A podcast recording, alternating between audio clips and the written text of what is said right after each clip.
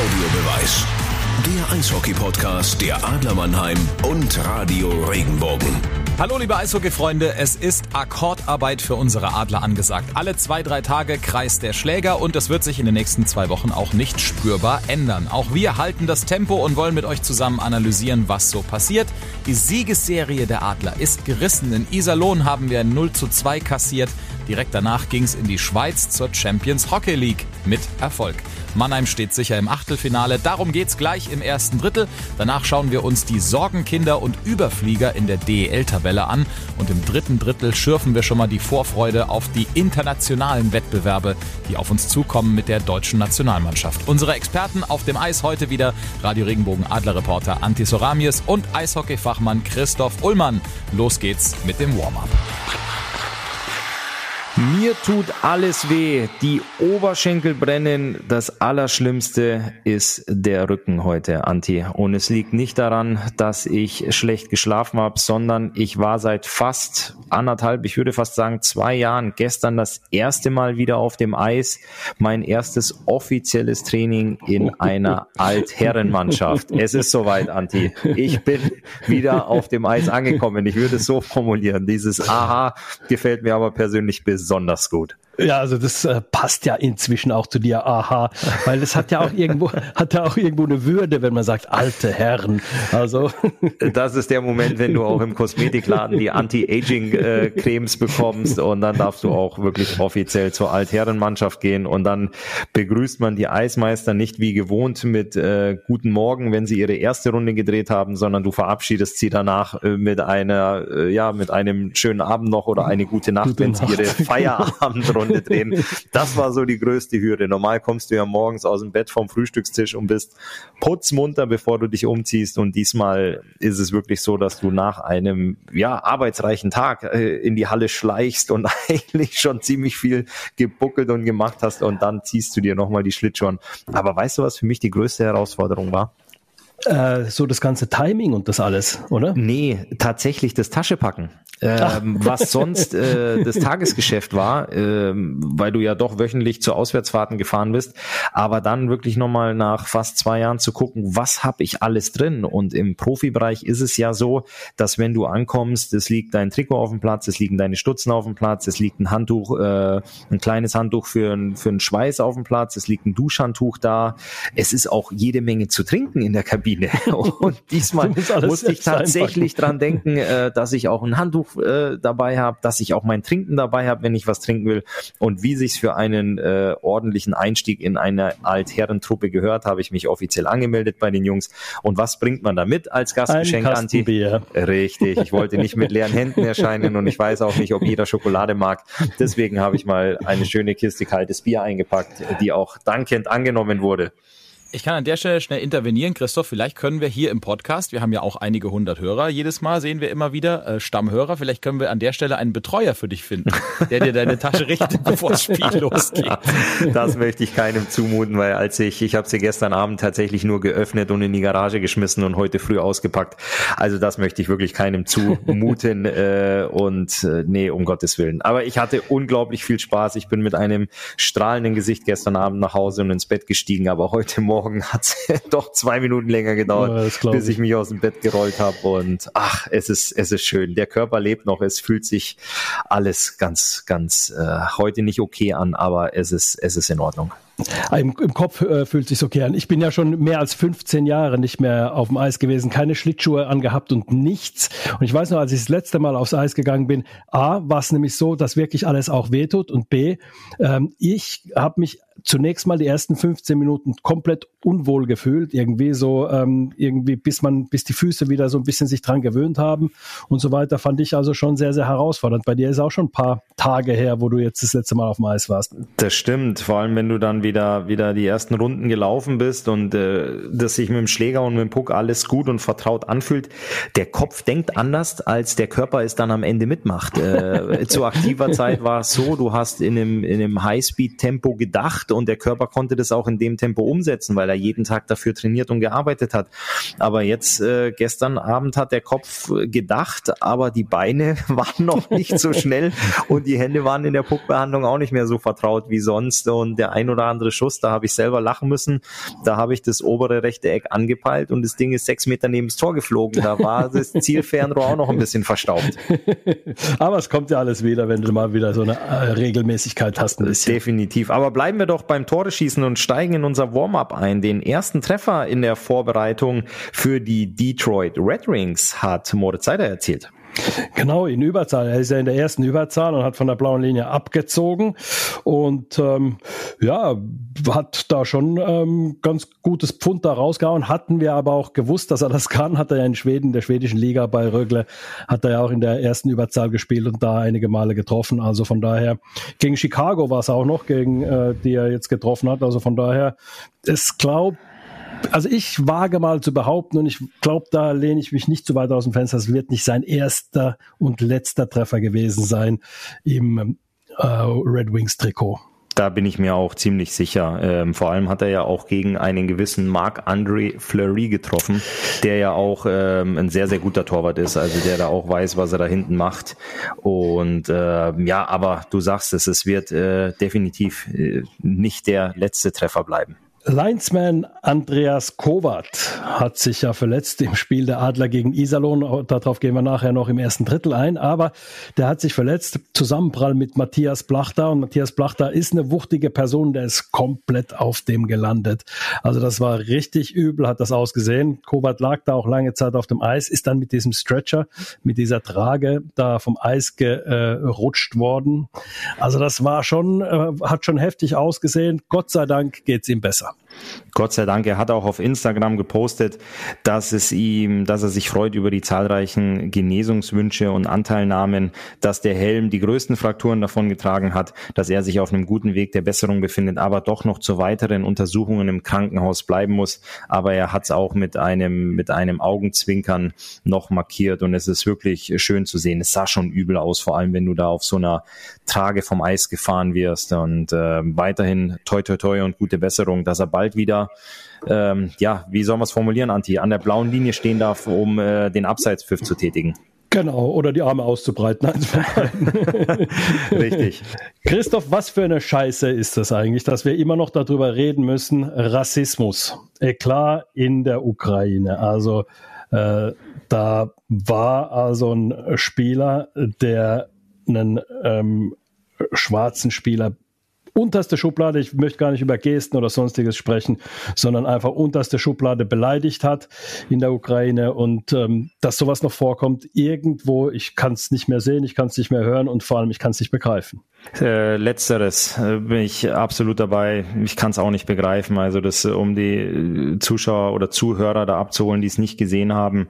Er hat in die, es war nach Abpfiff und er hat in die Richtung des farbigen Spielers äh, so gestikuliert, als würde er eine Banane schälen und wird davon abbeißen und hat dabei suffisant in seine Richtung gezeigt und auch äh, gelacht. Und also sowas hat nichts, also äh, nirgendswo Platz in unserer Gesellschaft, nicht im Sport, ähm, überhaupt nicht. Und es ist eine, ja eine Schande, dass dass sowas überhaupt passiert und dass man sich ständig darüber unterhalten muss. Und ähm, ja, also das ist das macht einen das macht einen traurig, ähm, es macht einen wütend, es lässt einen sprachlos zurück, also es ja, ist ein, es ist eine Schande. Also an Andrei Deniskin heißt derjenige, der es gemacht hat, spielt äh, in der Ukraine und ja, hat also in dieser ukrainischen Liga eben das äh, gemacht. Und dann hinterher heißt, naja, ich habe das so gar nicht gemeint und das war jetzt gar nicht so. Also äh, bitte, also in dem Moment, wenn man sowas schon im Spektrum hat, dass man Menschen anderer Herkunft oder äh, anderer Religion oder was auch immer, sexuelle Orientierung, dass man die irgendwie dann einfach ähm, ja aufgrund dessen, dass sie anders aussehen oder äh, andere Herkunft haben, einfach ähm, deswegen beleidigt. Wenn man das im Spektrum hat, da sollte man schon ein bisschen drüber nachdenken und vielleicht sich auch Hilfe holen, dass man sowas überwindet, weil ich hoffe und glaube, dass man sowas auch überwinden kann, so eine, ja, wenn man das in seinem Spektrum eben hat, solche Beschimpfungen plötzlich loszuwerden. Also das ist, ähm, ja, irgendwo auch, was wir hoffentlich nie mehr thematisieren müssen. Aber wir tun es, wenn wir es müssen, Christoph. Ja, definitiv. Aber das ist wirklich, das ist wirklich bitter, dass, äh, dass man sich da immer wieder drüber unterhalten muss und dass es sowas äh, auch immer wieder gibt. Das ist echt äh, jammer, jammer, schade. Sowas hat nirgendwo Platz in der Gesellschaft. Definitiv. Was anderes noch, Christoph, in der DL gibt's ein Kuriosum. Da hat äh, Berlin gleich zwei interne eigene ähm, Rekorde gebrochen, nämlich fünf Spiele, fünf Siege, 15 Punkte direkt. Das ist der Club-Startrekord auswärts. Gleichzeitig haben sie den Club-Startrekord negativ gesehen mit vier Spielen, vier Niederlagen und nur einem Punkt zu Hause. Das ist kurios. Ich war vergangenen Freitag bei der äh, Konferenz äh, für Magenta im Einsatz und da hatten wir das auch schon thematisiert und hatten gesprochen, ob sie es an dem Freitag schaffen, die DEG zu Hause zu besiegen. Sie hatten es nicht geschafft und äh, wir haben da ein bisschen Augenzwinkern drüber gesprochen. Die Eisbären sind ja in der Vergangenheit schon unglaublich heimstark gewesen, wenn, wenn die Hütte voll war und vor allem letztes Jahr waren sie mit das heimstärkste Team, als gar kein Zuschauer da war. Ja. Und jetzt, wo sie vor vor, vor halber Kapelle spielen dürfen, haben wir gesagt, vielleicht können die nur ganz oder gar nicht, was die Unterstützung von den Rängen angeht. Aber sie haben dann am Sonntag wieder einen, äh, einen rausgehauen, haben auswärts äh, gewonnen. Ähm, heute haben sie den nächsten Auftritt. Das ist äh, Donnerstag jetzt, wenn wir aufzeichnen. Sie haben heute das First Row Spiel in Nürnberg und äh, da bin ich gespannt, ob sie ihr, sagen wir mal, ja, zumindest ihren Auswärtsrekord weiter ausbauen können. Ähm, aber es ist schon wichtig, wenn du oben mitspielen willst. Äh, natürlich, wenn du auswärts die volle Punktzahl einfährst, ist es souverän, aber du musst halt zu Hause auch noch ein paar Pünktchen holen. Ja, das tut natürlich den Fans auch nicht so schlecht. Vor allem, man kennt ja die Berliner äh, Fanszene. Die sind da sehr, wie soll ich sagen, ja, sie haben da ähm, schon irgendwo den Anspruch an sich selbst, auch mal da Siege feiern zu können in der eigenen Halle, in der Mercedes-Benz Arena, früher im alten ehrwürdigen Valley. Also da werden sie es so lange nicht mehr aushalten, glaube ich, jedes Mal nicht feiern zu können. Ja, auf jeden Fall. Also man weiß um die Stimmung in, äh, in Berlin und äh, ich bin mir aber auch sicher mit der Qualität der Truppe und wenn du jedes Mal von Auswärtsfahrten mit breiter Brust nach Hause kommst, wird es auch irgendwann zu Hause klappen. Definitiv, bin ich auch fest von überzeugt. Die Einlaufzeit ist beendet. Christoph, dann lass uns in die Kabine gehen, noch ein Schlückchen trinken, alles richten und ins erste Drittel starten. Super. Zu Hause am Donnerstag noch gegen Köln gewonnen mit 2 zu 0. Dann samstags, das war ja auch ein bisschen kurios, wie die Adler gespielt haben. Also donnerstags, okay, gibt es ja eben diese Donnerstagsspiel, aber dann samstags in Iserlohn. Und dort gab es eine 0 zu 2 Niederlage aus Sicht der Adler. Christoph, ähm, eine Siegesserie ist zu Ende gegangen. Sechs Siege hatte man bis dahin hintereinander und dann eine Niederlage. Das war im Übrigen auch das Spiel, wo sich eben Andreas Kovac, der Linienrichter, verletzt hatte. Ja, also ganz unfehlbar sind die Adler dann doch nicht. Iserlohn hat ein sehr, sehr gutes Spiel gemacht. Die sind äh, sehr gut aufgetreten und das Ergebnis sagt ja auch schon. Du hast äh, die, die Roosters sind defensiv unglaublich kompakt gestanden, hatten einen starken Andi Jennike und haben selber äh, nur zwei Tore gebraucht, um äh, einen Sieg einzufahren. Das heißt, die Offensive hat an dem Tag auch funktioniert. Ähm, erstmal Kompliment nach Iserlohn für dieses tolle Spiel, diesen guten Auftritt und auch äh, für diesen, für diesen Sieg. Ähm, und es kam aber auch die Aussage aus dem aus rein, ja, aus einem Mund von, von, von Adlerseite, die gesagt haben, wir haben dort verdient verloren. Definitiv. Und da ist natürlich dann auch die Geschichte, äh, das hat Pavel Groß ja auch in der Pressekonferenz gesagt, dass, naja, von der Strafbank kannst du keine Spiele gewinnen. Das ist eine alte Weisheit, aber die trifft halt immer noch zu. Gott sei Dank haben wir kein Phrasenschwein, sonst müssten wir da jetzt äh, definitiv Geld rein bezahlen. Aber es ist halt nun mal so, wenn du dezimiert bist, insgesamt 16 Minuten in einem kompletten Spiel, also knapp ein ganzes Drittel mit einem Mann weniger spielst, dann ist es natürlich wirklich schwierig. Nicht nur deswegen, weil der Gegner die Möglichkeit hat, in Überzahl zu ähm, ein Tor zu erzielen, weil er eben diesen Vorteil hat, zwei Minuten, einen Mann mehr hat, sondern das geht an die Substanz, dann hast du de, äh, kein Spielrhythmus, du hast die Jungs, die keine Überzahl spiel, äh, äh, Unterzahl spielen oder beziehungsweise natürlich auch keine Überzahl spielen, aber du hast diese Jungs, die jetzt zum Beispiel keine Unterzahl spielen, die sitzen dann da und Ja, wenn das ganz blöd ist, du bist in der dritten Reihe, erste Reihe kommt aufs Eis, zweite Reihe kommt aufs Eis, dann gibt's eine Strafe gegen dich selbst, dann äh, spielst du Penalty-Kill, dann kommt wieder die erste Reihe aufs Eis, wieder die zweite Reihe und wenn es ganz blöd läuft, nochmal eine Strafe, dann bist du meinetwegen als Außenstürmer in der äh, dritten Reihe, wenn du keine Unterzahl spielst, dann bist du acht, neun Minuten einfach da gesessen und hast ähm, ja den Schläger, dich am Schläger abgestützt und aufs Eis geschaut und die Muskeln werden kalt. Also das ist alles nicht gut. Du kriegst keinen Spielrhythmus als Spieler, als äh, mancher Spieler eben kriegt dann keinen Spielrhythmus, aber als Mannschaft eben auch nicht. Und da besiegst du dich dann irgendwo dann schon selbst. Ja, ich äh, habe gerade die Statistik hier nochmal aufgerufen.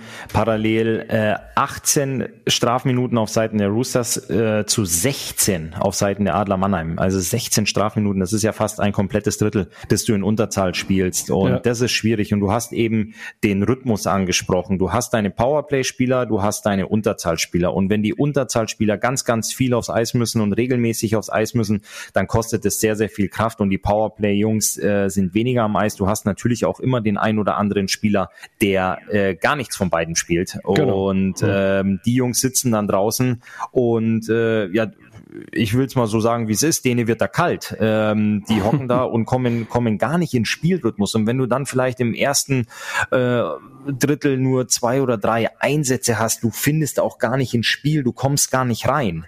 Und das ist eben diese große Schwierigkeit, wenn du äh, undiszipliniert spielst. Mhm. Und äh, das ist halt die Gefahr, dass die Mannschaft nicht in den Rhythmus kommt. Du hast nicht den normalen Wechselrhythmus, dass du sagst, okay, erste Reihe, zweite Reihe, dritte Reihe, vierte Reihe und dann wieder von vorne, sondern du hast es von Anfang an immer, dass einer draußen bleiben muss, weil nur vier aufs Eis dürfen. Und dann hast du eben deine Unterzahl Spezialisten, die dann zum wiederholten Mal rausgehen, andere hocken da.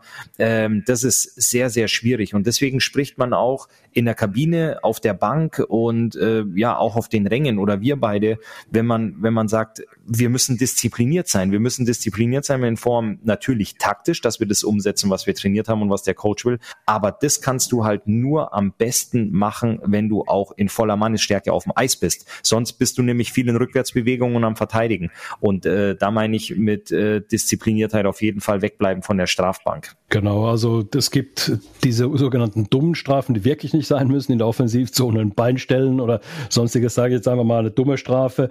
Äh, es gibt dann auch Strafen, die man irgendwo dann auch nehmen muss, weil man eben sagen wir mal, immer am Rande des Legalen spielen muss, vor dem eigenen Tor zum Beispiel als Verteidiger musst du gucken, äh, dieses Box-out machen, den, versuchen den Gegner da wegzubekommen und da musst du natürlich deinen Körper einsetzen, manchmal halt ein bisschen auch mit einem Cross-Check und dann geht der Arm des Schiedsrichters mal hoch. Da sagt man, okay, kann passieren, aber diese, diese dummen Strafen oder diese Strafen, wenn du einfach ein bisschen zu faul warst, nicht schnell genug reagiert hast oder solche Sachen und dann eben Haken oder dann Stockschlag oder irgendwie solche Sachen, dann, äh, dann ist es einfach nicht gut und dann ist es einfach auch wirklich schädlich für das Team und eben die Wahrscheinlichkeit sinkt dann doch äh, rapide, dass du ein Spiel gewinnen kannst. Auf jeden Fall auf der, also gut, dass wir auch kein Phrasenschwein haben. Auf der Strafbank kannst du kein Spiel gewinnen. Ja, ganz genau. Dabei bleiben wir. Lass uns äh, mal schauen, wie die Adler sich europäisch verkauft haben. Also Cardiff, denke ich, äh, Hin- und Rückspiel, beides gewonnen, war ja eine Pflichtaufgabe musste man ein, einkalkulieren. Cardiff musste sechs Punkte holen. Gegen den finnischen Meister in Finnland äh, verloren, also keine Punkte geholt, dafür zu Hause zwei Punkte geholt und jetzt in Lausanne gespielt gegen eine Schweizer Mannschaft, die gut besetzt ist, muss man sagen, die auch ähm, läuferisch eine gute Mannschaft ist. 5 zu 2 dort äh, zu gewinnen, das ist schon eine ganz schöne Leistung, muss man sagen. Zumal, wenn man sich anschaut, die Schweizer 26 Mal auf das Tor der Adler geschossen haben, die Adler 17 Mal auf das der Schweizer und dann eben 5 zu 2 gewonnen haben. Das letzte war ein Empty Net, da muss man dazu sagen. Also das ist schon eine ähm, ordentliche Leistung, muss man sagen. Ja, auf jeden Fall. Also ich würde da von äh, Effektivität sprechen. Äh, das haben sie natürlich, lassen wir mal den Empty Net da raus, aber das ist dann schon äh, eine, eine gute Leistung. Ich möchte das aber mal ein bisschen revidieren. Ich habe das aber auch mal beobachtet. Äh, ich weiß nicht, ob, ob du das auch mal gesehen hast, Anti, wie diese Statistiker, wie die in Stadien arbeiten. Also du hast mhm. wirklich viele, wo du sagst, boah, die tippen hier und schreiben hier und zählen hier Schüsse, oh Mass, und manchmal guckst du dann da drauf und sagst, boah, die Truppe hat 60 Mal aufs Tor geschossen und dann guckst du dir ein anderes Spiel an, wo du sagst, nee, die haben vielleicht hier nur 16 Mal geschossen. Mhm. Aber das ist auch ein bisschen dem geschuldet, wie eben diese, diese Statistiker dann auf den, auf den Rängen dann wirklich arbeiten und zählen und machen. Manche sagen, na ja, der hat zwar versucht zu schießen, aber irgendwie ist es nicht so wirklich dabei rumgekommen. Mhm. Und der nächste nimmt vielleicht auch den Schuss, der einfach nur von der roten Linie tief gehen soll und zählt den als, als mhm. abgefeuerten Schuss. Ne? Also da möchte ich äh, mal es zumindest mal angesprochen haben, dass ähm, Schussverhältnis nicht immer gleich Schussverhältnis ist. Das ist, das ist äh, definitiv so. Also in der Schweiz ist es ein kleines bisschen besser als in Deutschland, muss man sagen. Aber ähm, in Deutschland sind sie sehr bemüht, aber da gibt es nicht eine einheitliche Linie. Es ist ja ganz klar, also ein Schuss aufs Tor ist immer nur, wenn der Torhüter parieren muss.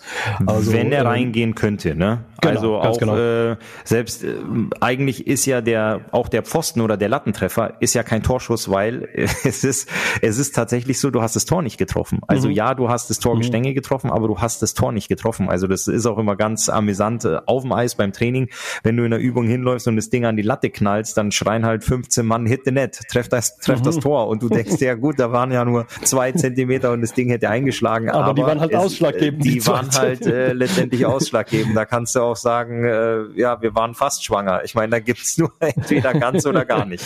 So sieht's aus. Entweder Tor oder kein Tor. Ein halbes richtig. Tor habe ich bisher noch nicht gesehen in all den ja, Jahren. Aber, also von daher, da, da gebe ich dir recht. Aber die Statistik, ähm, sagen wir es mal so, hat auch zumindest dem entsprochen, was man so im Spiel gesehen hat. Also hinten raus haben die Schweizer natürlich nochmal richtig versucht, Druck zu machen und versucht natürlich dann ähm, auch den Torhüter rausgenommen, da ein bisschen dann noch ein paar Schüsse äh, abgefeuert. Also die Schweizer haben ganz ordentliches Spiel gemacht, die Adler äh, unheimlich effektiv, vor allem die Special Teams. Also sie haben ja bei einer fünfminütigen Überzahl haben die Adler zwei Tore erzielt, zwar ein Shorthander erst kassiert. Das war der Führungstreffer dann für Lausanne, das 2 zu 1 und dann aber dann eben zwei Tore noch bei dieser fünf Minuten Überzahl. Da gab es einen Check gegen den Kopf von Moritz Wirth, der in der Schweiz bleiben musste und erstmal noch Untersuchungen machen musste, aber dann heute am heutigen Donnerstag also dann zurückgereist ist mit Mannschaftsleiter Juri Zivzer, der sich dann da natürlich kümmern musste um den verletzten Spieler. Das ist ja klar, dass man sich da dann auch, äh, dass man den da nicht alleine lassen kann und sagen kann, naja, guckst halt mal, wie du zurückkommst, sondern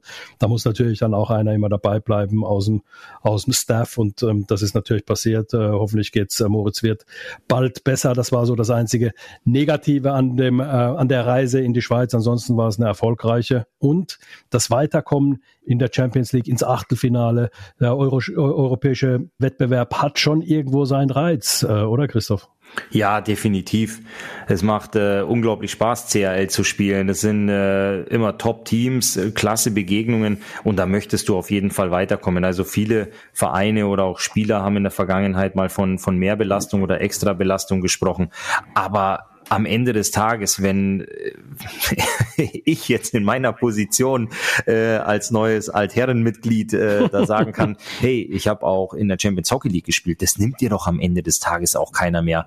Ähm, und ich bin da ganz ehrlich, auch die Jungs, die dann unter der Woche keine sogenannten Extraschichten fahren müssen und auf der Couch sitzen, die schalten da aber alle rein und äh, gucken dazu. Und am mhm. Ende des Tages diese Extraschichten, die hast du dir ja auch im Vorfeld verdient. Du hast so ja auch in der Vorsaison Top-Leistung gebracht und hast dich äh, dafür qualifiziert. Und ähm, nehmen wir mal Bremerhaven. Wir sprechen jetzt klar über die Adler Mannheim, aber nehmen wir mal Bremerhaven das für die, das ist ja ein unglaubliches Abenteuer zu sagen, wir spielen Champions Hockey League. Genauso war es aber auch vor zwei, drei Jahren mit den Augsburger Panthern, wo dann klar war, dass wir uns für die CAL qualifiziert haben. Da war eine, da war eine richtige Party in der Kabine. Und als wir dann da nach Belfast geflogen sind, Heidewitzker Kapitän, also das war, ja, das war geil. Mit, mit der ganzen Truppe äh, da nach Belfast und dann da mal durch die, auch ein bisschen durch die Gassen und durch die Straßen ziehen, sich das alles angucken. Das ist halt schon was ganz, ganz Besonderes. Ja, da hat äh, auch Corbinian Holzer gesagt, dass äh, da, da kommst du an Orte, wo du sonst vielleicht nicht so hinkommst. Zum Beispiel, wer hat denn schon mal in Belfast Eishockey gespielt? Wer hat denn schon mal äh, in Cardiff, in Wales Eishockey gespielt? Also das sind nicht unbedingt, also Nordirland mit Belfast oder Wales, äh, eben ähm, Cardiff mit äh, in Wales. Ja, äh, das sind nicht die Eishockeyländer. Dass du mal in Tschechien gespielt hast oder in der Schweiz oder mal gegen eine äh, schwedische Mannschaft oder eine finnische Mannschaft, alles wunderbar. Aber das sind so ein bisschen die Exoten und das hat dann schon seinen Reiz. Auf jeden Fall. Also das ist äh, richtig formuliert. Das hat absolut seinen Reiz und es macht auch unglaublich viel Spaß. Also freuen wir uns drauf, die Adler. Also im Achtelfinale gegen wen es geht, wird man sehen. Aber sind wir mal gespannt. Da bleiben wir dran, Christoph. Ich freue mich drauf. Ab ins zweite Drittel und da gucken wir uns mal die Liga ein bisschen an, die DL. Es gibt so ein paar Sorgenkinder, Christoph, die wir da zu diesem Zeitpunkt, selbst zu diesem recht frühen Zeitpunkt nicht gesehen haben. Das sind Straubing und Schwenningen. Oh, definitiv. Ähm, Schwenningen aktuell Tabellenletzter auf Platz 15 und die Straubing Tigers. Ähm, da gab's diese äh, nette Bemerkung am Rande mal am letzten Wochenende auch. Ähm, der Pulverturm ist aktuell ein Pulverfass, weil es da richtig, richtig brodelt und äh, ja.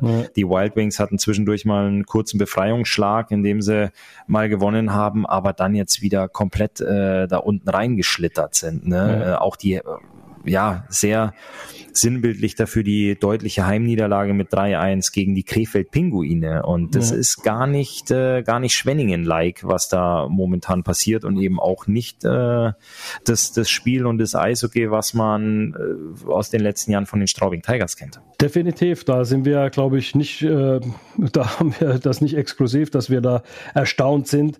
Und wenn man sich das anschaut, die, die wir eigentlich unten drunter gesehen haben, nämlich Betigheim und ähm, Krefeld, die sind zwar unten in der Verlosung noch drin, wenn es da um die, um die Abstiegsränge geht oder den einen Abstiegsrang ich, wir müssen nochmal betonen, also es kann zwei Absteiger geben, wenn Frankfurt aufsteigt.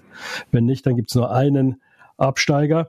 Also wenn man sich die Punkte da anschaut, Bietigheim und Krefeld haben acht Punkte, Straubing sieben und Schwenningen sechs Punkte. Und jetzt kommt's, Straubing und Schwenningen sind ja nicht unbedingt die Jungs, die jetzt sagen, Mensch, bloß nicht absteigen, sondern die gucken eigentlich schon auf Rang zehn mal mindestens. Ja? Und da haben sie jetzt dann schon Schwenning zum Beispiel vier Punkte sind sie von Bremerhaven weg. Ja, Bremerhaven ist sicher auch eigentlich vom inzwischen von ihrem eigenen Selbstverständnis her sollten sie schon Achter, Siebter, Achter sein oder irgendwie sowas. Aber da ist ja noch eine äh, Menge Eishockey zu spielen. Aber trotzdem, also du verlierst so langsam die, den Kontakt zu diesen Plätzen. Da reicht dir ein gutes Wochenende schon bald nicht mehr. Ja, aber du hast es, äh, du hast es auch gesagt. Also das sind, das sind vier Punkte. Das ist, wenn du aber mal ein richtig gutes Wochenende hinlegst, dann hast du sofort wieder Tuchfühlung nach oben. Also mhm. was sehr, sehr unschön ist. Äh, das äh, ist einfach Fakt. Das ist der Blick auf die Tabelle. Wenn du da unten mhm. drin hängst und sagst, boah, Mist, wir sind 14., wir sind 15.,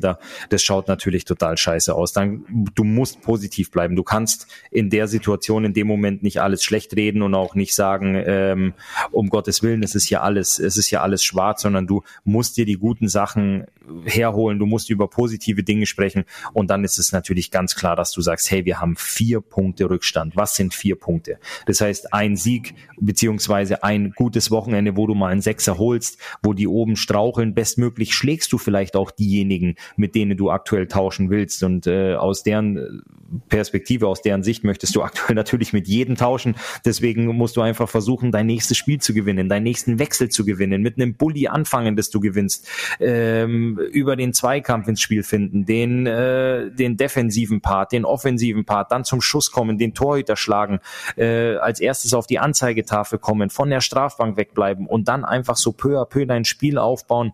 Und ähm, ja, also es ist noch nicht Hopfen und Malz verloren. Wir haben äh, die Jungs da unten am neun Spiele gespielt, teilweise ein paar andere Teams erst acht Spiele in der Liga. Mhm. Aber es ist schön, dass es, es ist schön, dass es äh, eng da unten zugeht und äh, dass die Jungs da auch wieder hoffentlich bald die Plätze tauschen können, wobei ich ja keinem gönne oder es wünsche, dass er da unten drin hängt.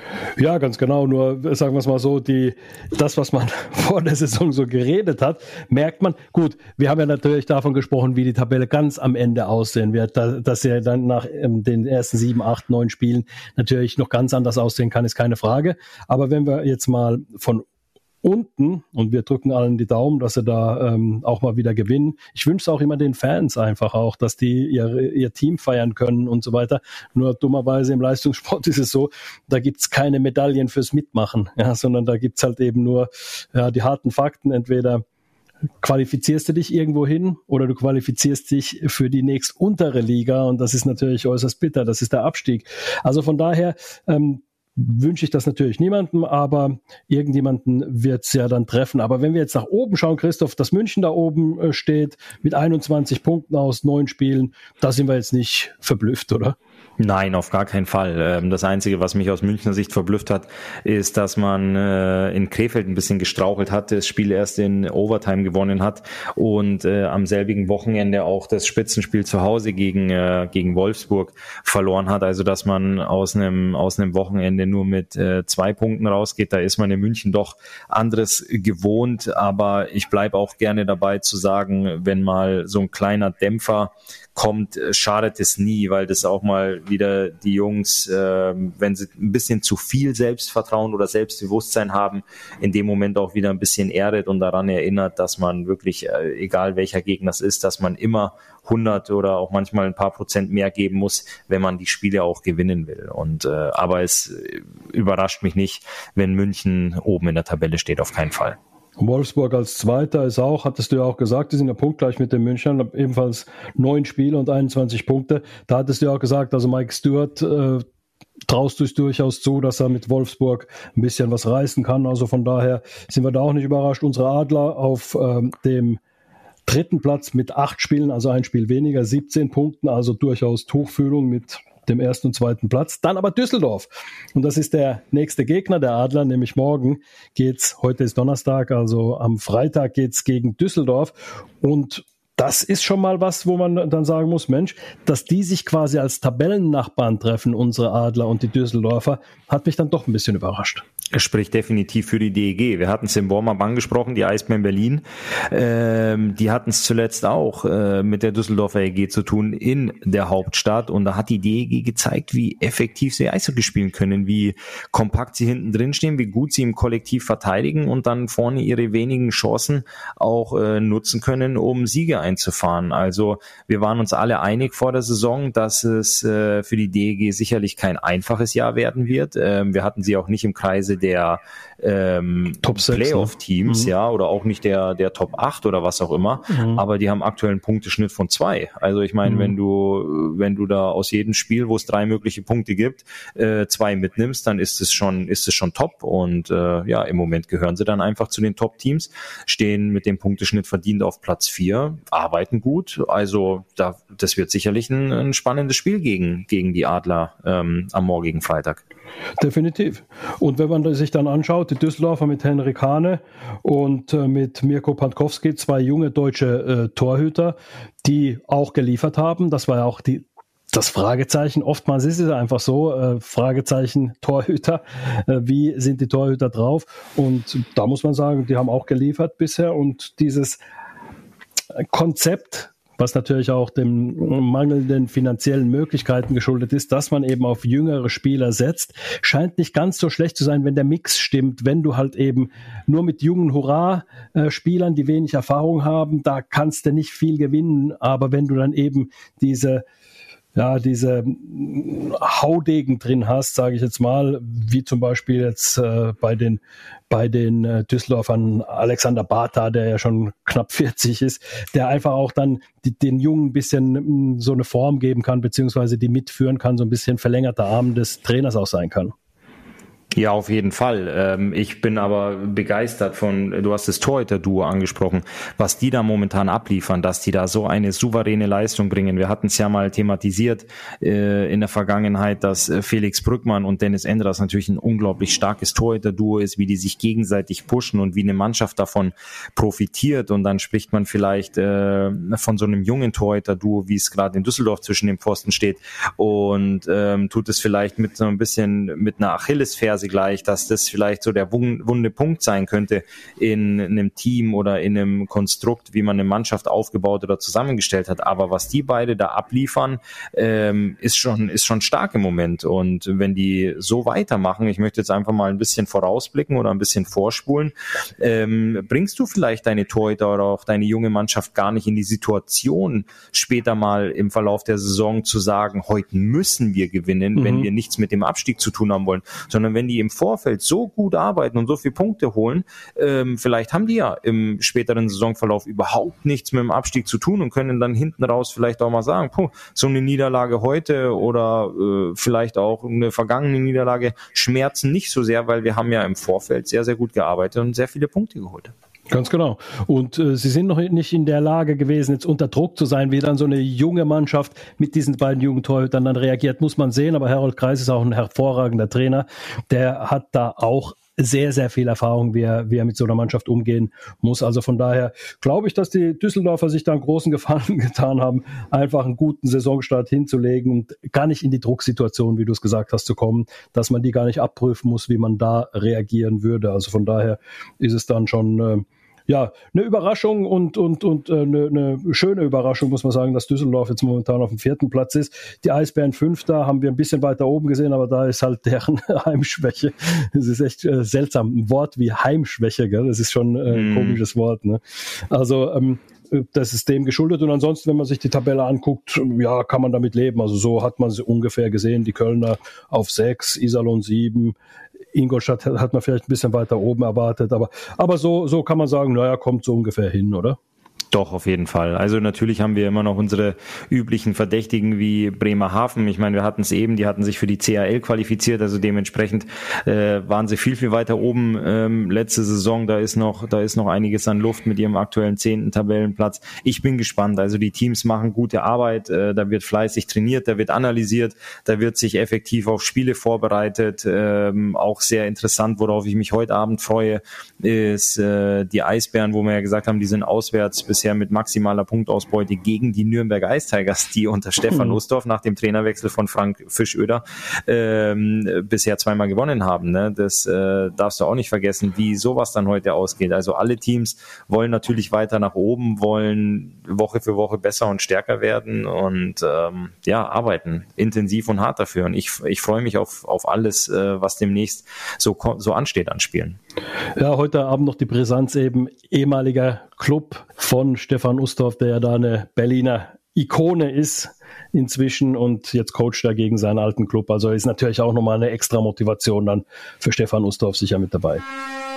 Jetzt lass uns ins letzte Drittel gehen und starten mit der Nationalmannschaft, die freudiges Ereignis vor sich hat. Ich meine nicht den Deutschland Cup, sondern ein noch freudigeres Ereignis hat. Die Olympischen Spiele. Es sieht so aus, als würden die Stützlers, die Dreiseitels, die Seiders dieser Welt, die Rieders, da dann Grobauers und wie sie alle heißen, eben äh, mitfahren und eben mitspielen. Also die NHL-Stars sind mit dabei. Aber ein kleiner Wermutstropfen ist dabei. Die Mannschaft wird vor Olympia eigentlich nicht zusammen großartig trainieren können. Was ist deine Einschätzung dazu? Also jetzt steht erstmal der Deutschland Cup an, äh, bevor die Olympischen Spiele kommen. Das wird natürlich äh, eine Generalprobe werden, ähm, um das Ganze mal so ein bisschen auch von der Trainerbank aus zu betrachten. Toni Söderholm ist, ist der noch in Nordamerika oder ist der schon wieder zurück? Der war in Florida, wenn ich richtig Der war in Florida für acht Tage. Also der, der müsste jetzt gerade, es müsste gerade so, so ja. der Zeitpunkt sein, wo er wieder zurückkommt. Ja, ja genau. Also Toni Söderholm war in Florida, hat da hospitiert investiert bei den, bei den Panthers, was natürlich ein absoluter Mehrwert ist. Da werden die Spieler auch von, von profitieren. Und ähm, ja, die, wie du sagst, die Jungs, vor allem was die Jungs aus der NHL angeht, werden so nicht zusammen spielen, bevor es nach äh, Olympia geht. Du hast dann eine Truppe beim Deutschland Cup, die natürlich schon ähm, stark und hoffentlich auch durchschlagskräftig sein wird.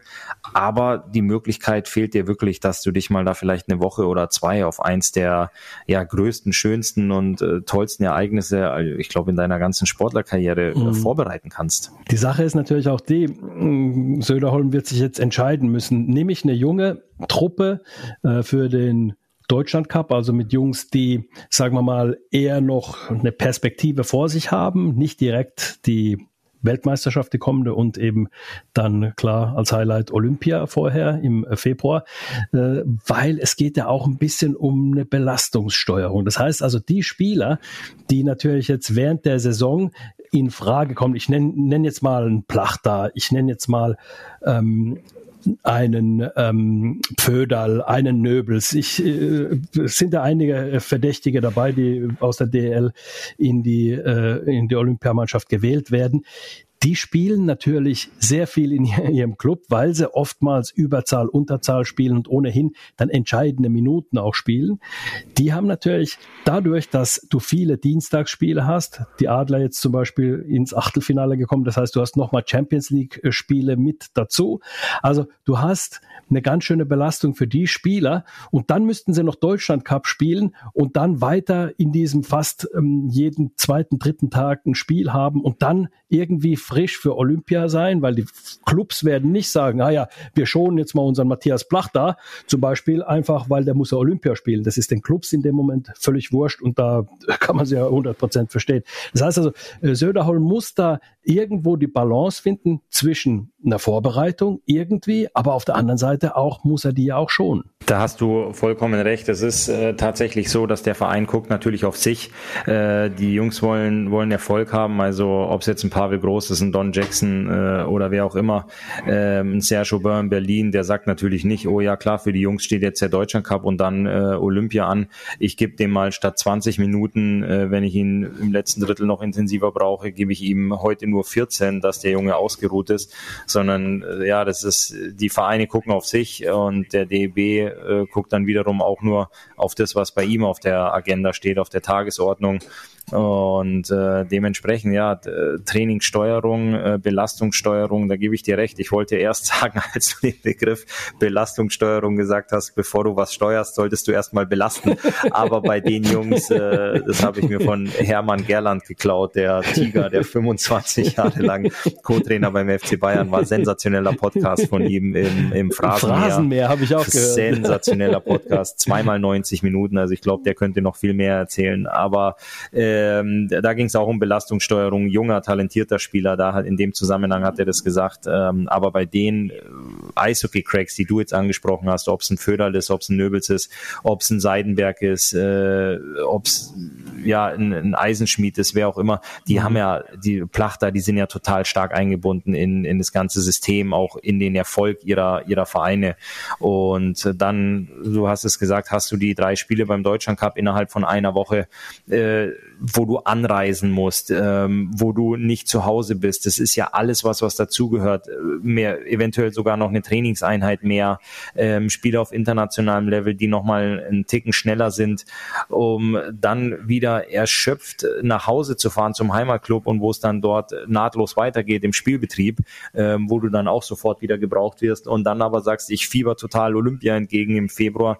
Da musst du halt auch wirklich sehr, sehr gut auf deinen Körper aufpassen als Spieler ähm, das heißt viel Pflege, gutes Essen, Physiotherapie, aber auch mal ähm, ja nach dem Spiel, nach den Trainingseinheiten regenerativ arbeiten, nicht einfach nur eine warme Dusche schnappen, ähm, nicht, dass es dann irgendwann mal vielleicht im Dezember oder im Januar muskulär knallt und du dann sagst, jetzt habe ich Pause, aber leider äh, muss ich jetzt sechs Wochen zugucken, weil ich mich mhm. irgendwie verletzt habe. Also, ähm, aber ich weiß auch, so viel kann ich vorwegnehmen, dass Toni Söderholm sehr, sehr gut und sehr, sehr viel kommuniziert mit den Vereinen. Also die Teams wissen sehr früh Bescheid, welche Spieler abgerufen werden zum Deutschland Cup.